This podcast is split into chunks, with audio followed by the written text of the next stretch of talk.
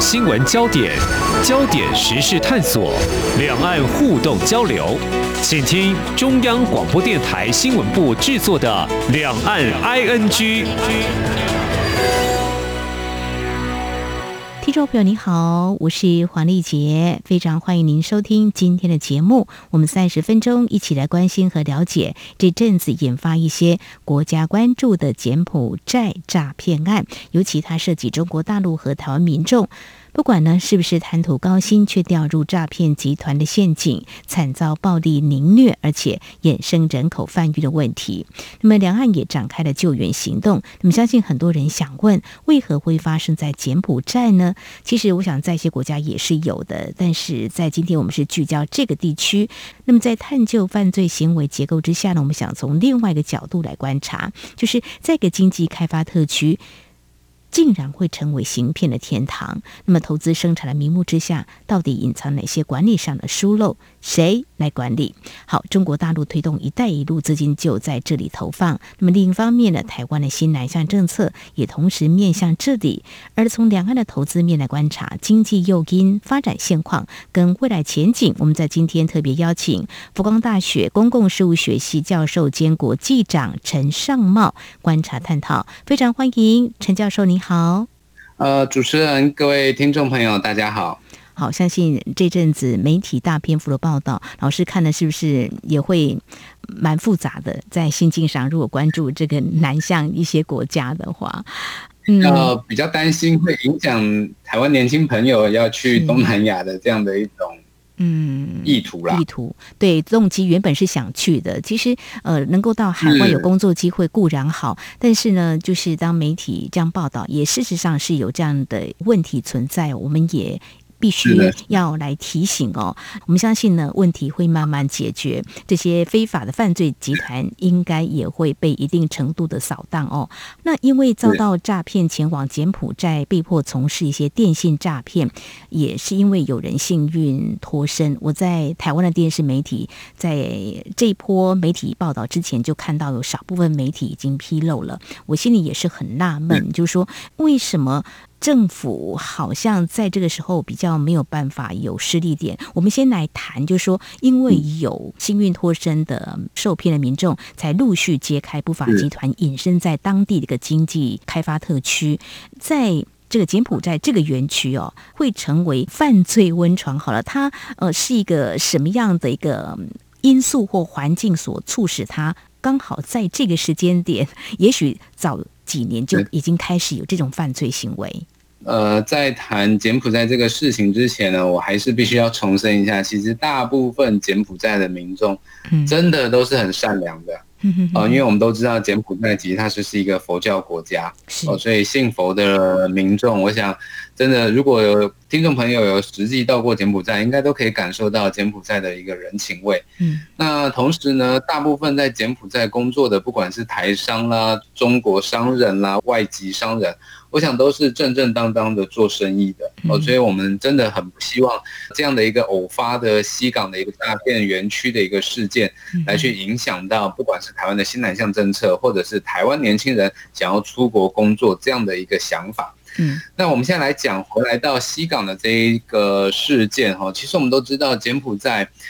他过去在洪森长期执政的情况底下，经济发展一直遇到很大的一个瓶颈。嗯，所以其实呢，柬埔寨跟中国大概早在二零一零年左右的时候，那时候大概就已经有签署了一个，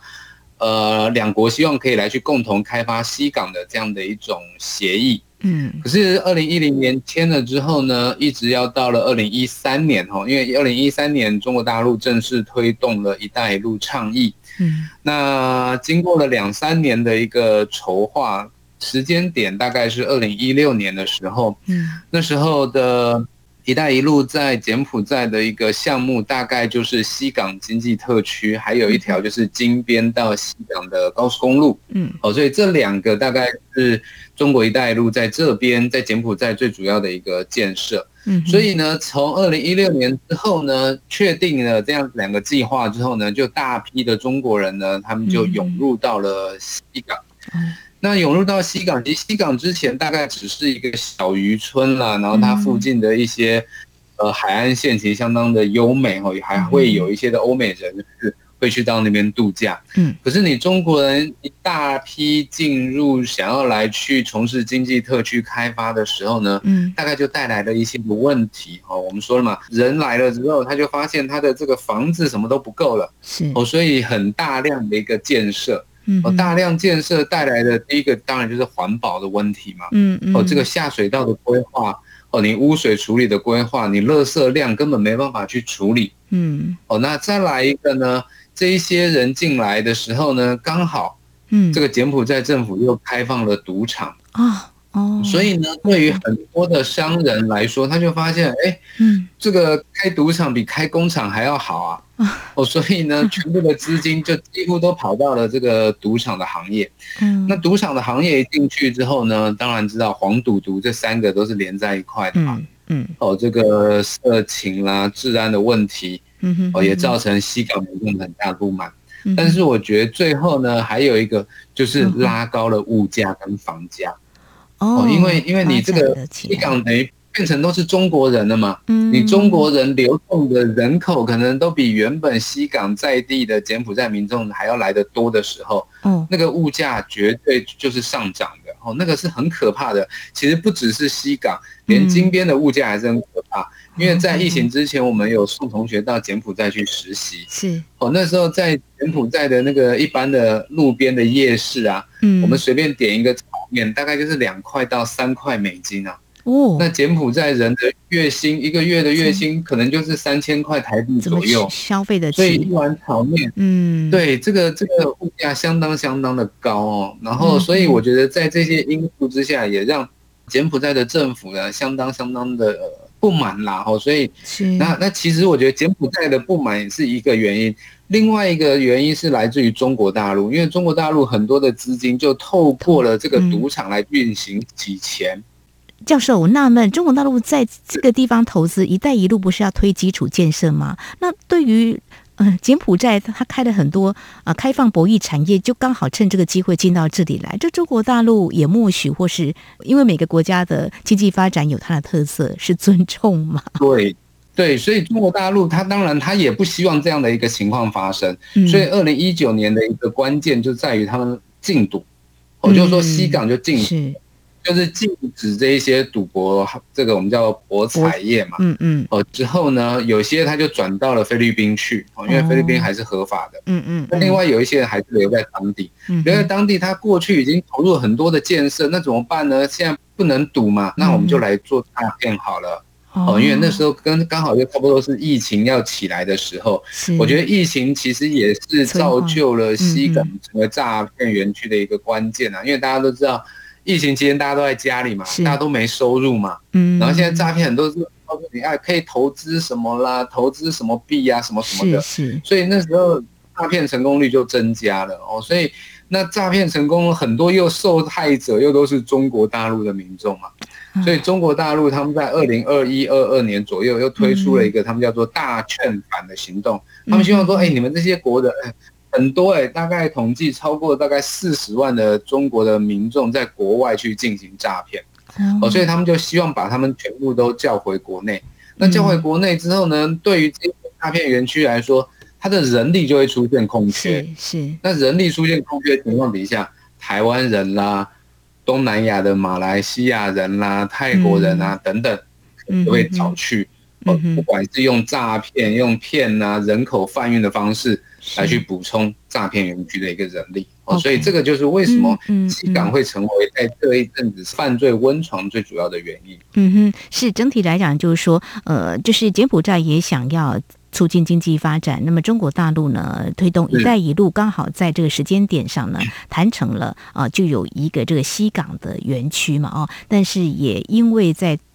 推动的过程当中，包括柬埔寨的它的政策，还有加上后来疫情的影响交错，啊、呃，就衍生了啊这样子的一个犯罪集团。那谈到这里，就是这样一个经济特区啦，因为中国大陆投入了这么多资金，我看到有媒体披露，就说光是二零一六年到二零一八年，中国大陆在这边投入将近十亿美元的资金。如果投入的话，这个特区。该由谁来管呢？如果我们现在谈的是诈骗园区，到底应该有没有什么样的一些法律可以管的话，哈，其实其实我们可以看到啦，因为我觉得最主要先前的这个半岛电视台他们做过的一一系列的一个分析，发现，在柬埔寨诈骗园区的一个发展，大概都是同一个模式，嗯，就是说呢，它里面都是一个中资。有一个中国的主要的人士，他呢透过“一带一路”的这样的一种管道进入到柬埔寨来投资，嗯。投资了之后呢，他就开始去营造跟柬埔寨官方的关系，哦，然后呢取得了柬埔寨的公民，取得柬埔寨公民之后呢，我们说了嘛，在禁毒之后，他要转型成为诈骗，他就刚好跟这一些的高官来去官商勾结，嗯，成立了这样的一个诈骗园区。所以我就说，今天的诈骗园区基本上都是官商勾结啦，就是说来自于中国原本中国籍的商人，好，那他当然现在是柬埔寨公民，再加上柬埔寨的高官，所以在这样官商勾结的情况底下，你说柬埔寨政府要去大力扫荡，其实有它的困难度在的。我们也可以看到，在很多的官员受访，你都可以看到他的言辞是相当相当的闪躲的。哦，也是一直到了最近这一周吧，嗯，开始国际媒体报道，联合国的专员到了当地之后呢，我们也才看到了开始逮捕了一些人，嗯，哦，但是我觉得你要他全面的、大力的扫荡，嗯，对于柬埔寨政府来说，这个官商勾结的这个太绵密了，是有它的困难度在的。是，我想这个是很难去处理哈，去斩断的哦。所以，如果我们在看到相关的一些啊报告，比如说美国二零二二年度人口贩运报告，就说柬埔寨在今年评分是最低的第三级，也不是只有今年，在去年的时候，国际透明组织。呃，在四月份也公布了一个全球青年印象指数，数据是显示柬埔寨在全球一百八十个国家地区当中排名第一百五十七，呃，在满分一百分当中拿到二十三分。那台湾呢？台湾是第二十五，中国排名第六十六。那么。可以知道，柬埔寨在这个部分的话，表现都并不是那么的理想。但稍后节目后半阶段呢，我们继续要再请陈尚茂教授来跟我们谈一谈这个 C 港，就是柬埔寨呢，是中国大陆推动“一带一路”经过的国家，因为二零。一三年的时候，中国的一带一路呢，经过很多国家，像是中亚、南亚啊、中东北非。当然，今天我们是聚焦在这个亚洲这些国家，呃，这个问题是其中之一。那是不是一些国家地区有发生过像这样子的一个情况，就是在管理上可能会让人比较忧心的部分呢？我想在稍后节目后半阶段，我们再请陈教授解析。只有新闻，还有您想知道的两岸时事，都在《两岸 ING》节目。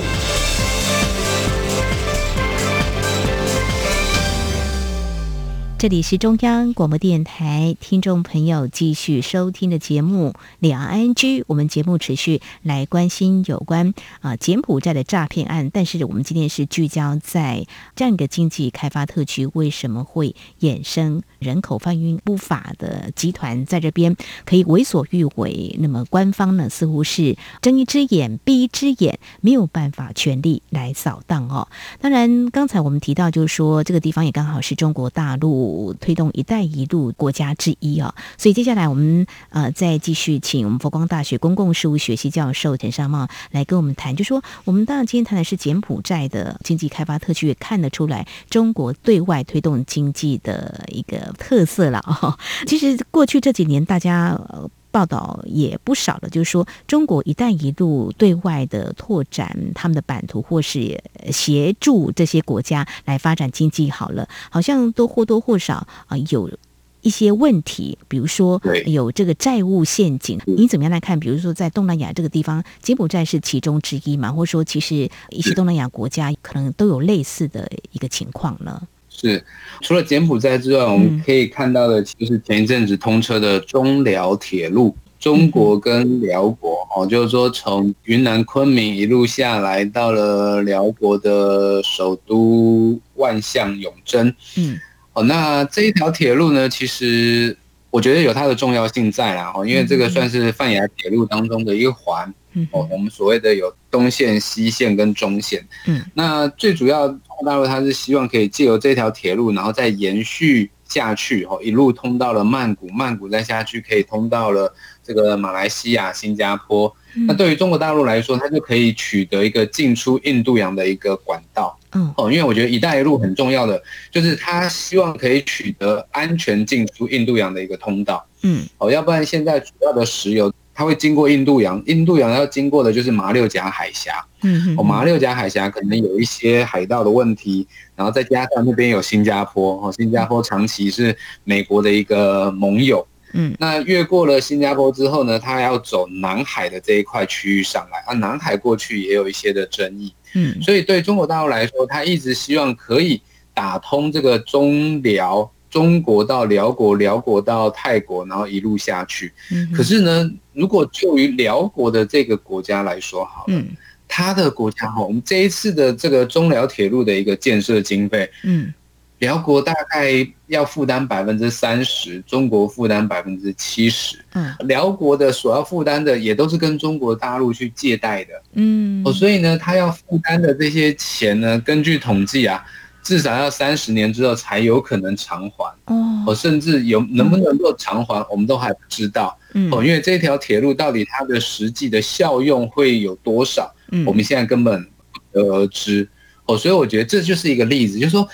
中国大陆它推的一带一路是不是对于那个国家是有需要的？是，到底是辽国需要还是中国需要？很多国家他可能在没有考虑清楚的情况底下，他就漠然的接受了。接受之后，他才发现，哎，好像根本不需要啊。或许有铁路可以增进很多其他的便利，但是我们举个例子嘛，它铁路到了某一个站之后，它这个站要到其他的地方去的交通路网根本没有的时候，它只有一条铁路，你这个国家要怎么办？你光这条铁路是没有用的，嗯，哦，所以这个我觉得就是“一带一路”最大的问题。那在西港的这一边呢，嗯哼，其实西港要都要设定这个经济特区，经济特区当然我们就希望说有一些类似工业区啦，嗯，哦，有一些中国的厂商啊，哦，因为我们知道中国这几年经济发展、人力、物价、土地成本不断的上升，哦，那中国大陆政府当然也希望可以帮一些厂商找到一些的出口嘛。我可以到这一些相对成本比较低廉的地方去设厂，但是设厂不是光一个厂来就好了，它还有一个上下游的一个供应链的问题。没错，我不是我一个来，如果上面的厂商不来，下面厂商不来，我光我来也没有用。嗯，还有一个呢，就是它的一个地理位置哦。西港虽然说它是一个深水港，嗯，它的作为一个商业港哦，或者是作为这个军事。可能都有它的一个意义在，可是我们可以看到，它其实就只是面暹罗湾，哦，就是泰国湾，其实还不像缅甸，缅甸它其实就是面向的就是印度洋了，是哦，所以缅甸它的一个战略位置就会相对来说会更重要一些，就一带一路的位置上面，哦，所以这也就是为什么西港在后来大家进到西港之后，我就说了嘛。开赌场比开工厂还好赚还方便的时候，嗯、这个“一带一路”的这样的一种。经济特区的模式就稍微有点走偏了。没有错，没有错。就是说，其实一个领导者也很重要。就是说，呃，柬埔寨的一个主政者，他是不是知道自己想要什么？如果真的想要这些的话，要据理力争。那么也跟中国大陆谈好。嗯、呃，我觉得刚刚教授举一个非常好的例子，中辽铁路啊，这样一个道路的一个交通建设，其实中国大陆它有它的一个目的在哦。但是经过这些呃地方，有些国家可能没有想得很透彻，很。清楚哦，但是是不是呃，在过程当中有些并不是我想要的哈、哦？这个是一个很实际的问题哦。就是我不免在听您讲的同时，我突然冒出我的父执辈讲过，说台湾早期在建一个西罗大桥，老师你有听过吗？嗯，云林有叫中沙大桥，而记得父执辈跟我们说，这是跟沙乌地阿拉伯借钱盖的。那个时候，我们台湾就是我们的政府知道我们要盖什么，然后缺什么，去跟别人借钱来盖啊。那、中国大陆现在的财力也非常雄厚哦。刚刚提到了这个沿线国家，也包括中亚、南亚、中东、北非啊一些国家哈。我们接下来要请教授来跟我们谈另外一个面向，就是我们刚刚提到新南向政策，其实这里也是我们。考虑可以啊前往这边来把握住一些机会的了哦，但是我们没有邦交嘛，这是一个呃政治上的现实。然后我们刚刚其实有点到，就是说我们。政府要去救一些受骗、从事电信诈骗的，因为我们没有代表处，好像难以找到实力点。那同样的，换到经济面的话，呃我们常常会讲，国际间其实，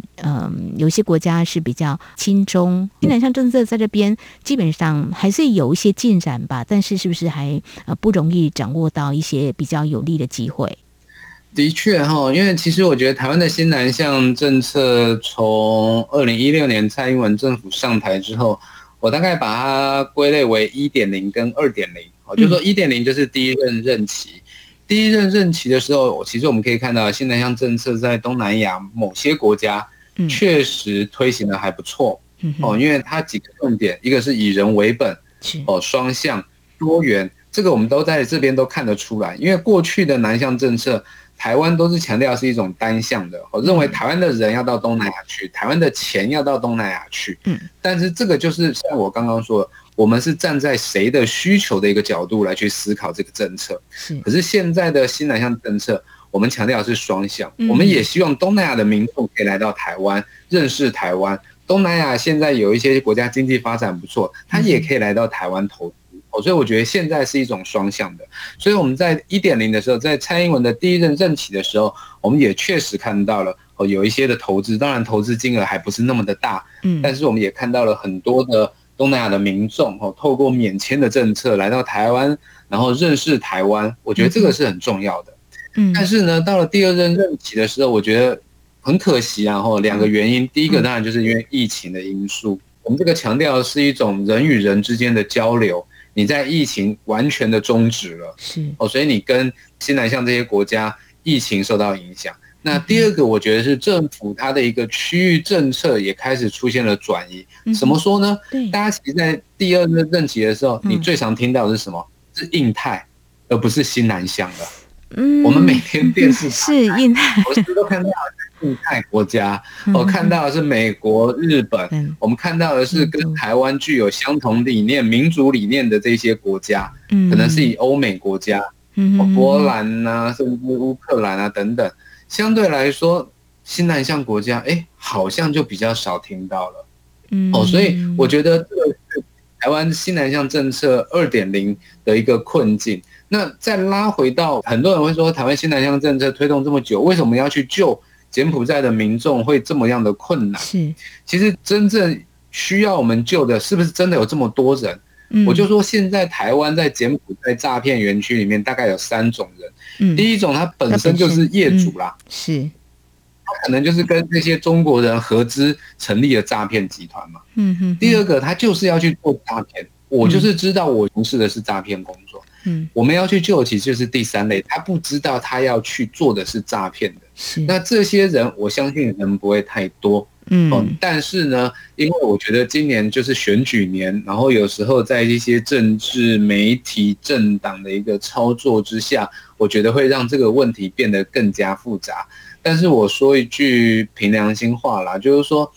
台湾要援救困难，这个是国际政治的现实。嗯，那你官方真的没有办法施太多力的话，嗯，其实台商你可以看到，台商有些他也不愿意哦，因为这个牵涉到当地的政商关系哦。如果我今天我去救，让我影响到的话，我对我往后做生意可能也会有一些些的困难度在。嗯嗯，我们要去看营救困难度这一点上面，当然我们希望台商希望 NGO 可以来去帮忙，但是我觉得。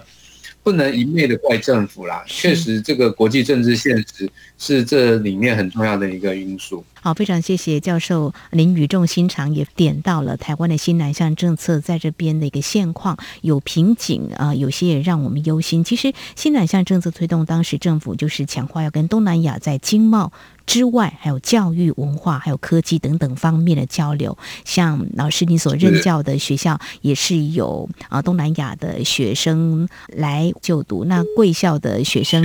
也会到东南亚国家啊去就读。我想这样子是一个非常好的交流。但是在经济面上，是不是有一些嗯没有办法突破？不晓得是不是在政策、在语言、文化或者在哪方面会有些障碍？我想政府在重视。啊，我们在印太区域的一个重要角色之外，我想这个新南向政策也是可以同时来思考，把一些问题解决的哦。因为呃我们还是啊聚焦在，如果在这个新南向政策的话，因为在今年有个 RCEP 就是正式生效，我们是没有加入的，但是呢，我们看到生效的国家有汶莱。柬埔寨、辽国、新加坡、泰国跟越南，呃，东协六国哦，呃，当然中国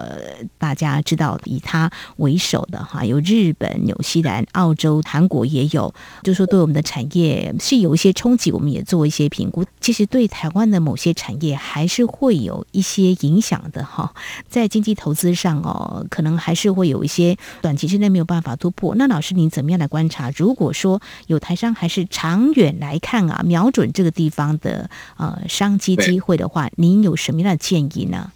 其实柬埔寨，我想它的经济发展程度，诚如我们刚刚所说的哈，它在东协国家里面确实是比较落后的。主要的一个产业大概还是会以农业或者是我们所谓的传统产业为主，嗯，像是成衣啦，像是制鞋啦，甚至雨伞啦等等。其实大概就像台湾可能三五十年前一样的一个。情况，嗯，那这几年呢，因为西港的一个开发，因为中资的一个进入，所以也有不少的服务业，好像是做土地开发的啦，中介，确实现在有台商在进行土地开发、中介，哦，还有观光业，哦，因为我们知道柬埔寨有五个窟，哦，虽然现在一年可能还不到一千万的观光人口，但是柬埔寨一直希望可以让吴哥窟成为吸引。观光客一个主要的一个财源啦，嗯，所以我们过去送学生的时候，大部分都是送到观光业去。刚刚您提到了在 R，其实 RCEP 生效之后，我觉得对于台商，呃的布局应该不会影响到太多哦，因为重点就是在于说，所有 RCEP 里面的国家，它当初呢要成为 RCEP，它的先决条件就是要跟东协先去签了这个 FTA。是的。哦，所以你可以看到其他的五个国家，包括中日韩，嗯，呃，纽西兰跟澳洲，他们早在 RCEP 之前，他都已经跟东协签了。所以过去我们有些的台商，他可能从大陆或者从其他地方转进柬埔寨的时候，它的产品卖到其他五个国家，就是 RCEP 的国家，已经是零关税。零关税，对。哦，所以。RCEP 它最主要影响的反而是中日韩这三个国家，嗯，因为这三个国家目前为止都还没有签订 FTA，嗯嗯，所以它可以借由 RCEP 把中日韩这三个国家把它牵起来，哦，对于他们的这个贸易可能会有一些帮助，但是对于原本台商的一个布局，我觉得是不会有太大的影响。但是我觉得前进柬埔寨最大的困难度还是在于第一个。基础建设的不足哦，哦，像是其实不止柬埔寨啦，你像是辽国、像是缅甸一样哦，这个缺电的问题啦，缺水的问题啦，嗯，哦，这个其实都会产生的哦。然后再来一个，其实就是法治观念是，就像刚刚主持人有提到，根据这个 Transparency International 每年的调查，大概就是柬埔寨、辽国、缅甸跟越南。这四个国家贪腐程度都是最高的，嗯，那这四个国家可能也是往后台商比较有可能前进的，嗯嗯，哦，因为毕竟这几个国家它的开发程度比较落后，对于台商来说会有比较大的一个利基点，所以我想往后如果台商要前进东南亚这几个国家的话，嗯，基础建设的呃的问题你必须要先想清楚，再来就是一个法治观念，必须要特别的小心。在柬埔寨，在其他的东南亚国家做生意，政商关系确实是一条呃，很微妙的一条线，一定要守守好。其实老师提到这个，或许有一些我们的台商呢，早些年的前往中国大陆投资做生意，曾经经历过。不过现在中国大陆呢，经过几十年来的经济的快速发展，应该也有一些改变的哈。非常感谢佛光大学公共事务学系教授陈尚茂解析还有建议，感谢您，谢谢。好，谢谢。好，以上就是今天两岸居节目，非常感谢听众朋友您的收听，王丽杰祝福您，我们下次同一时间空中再会。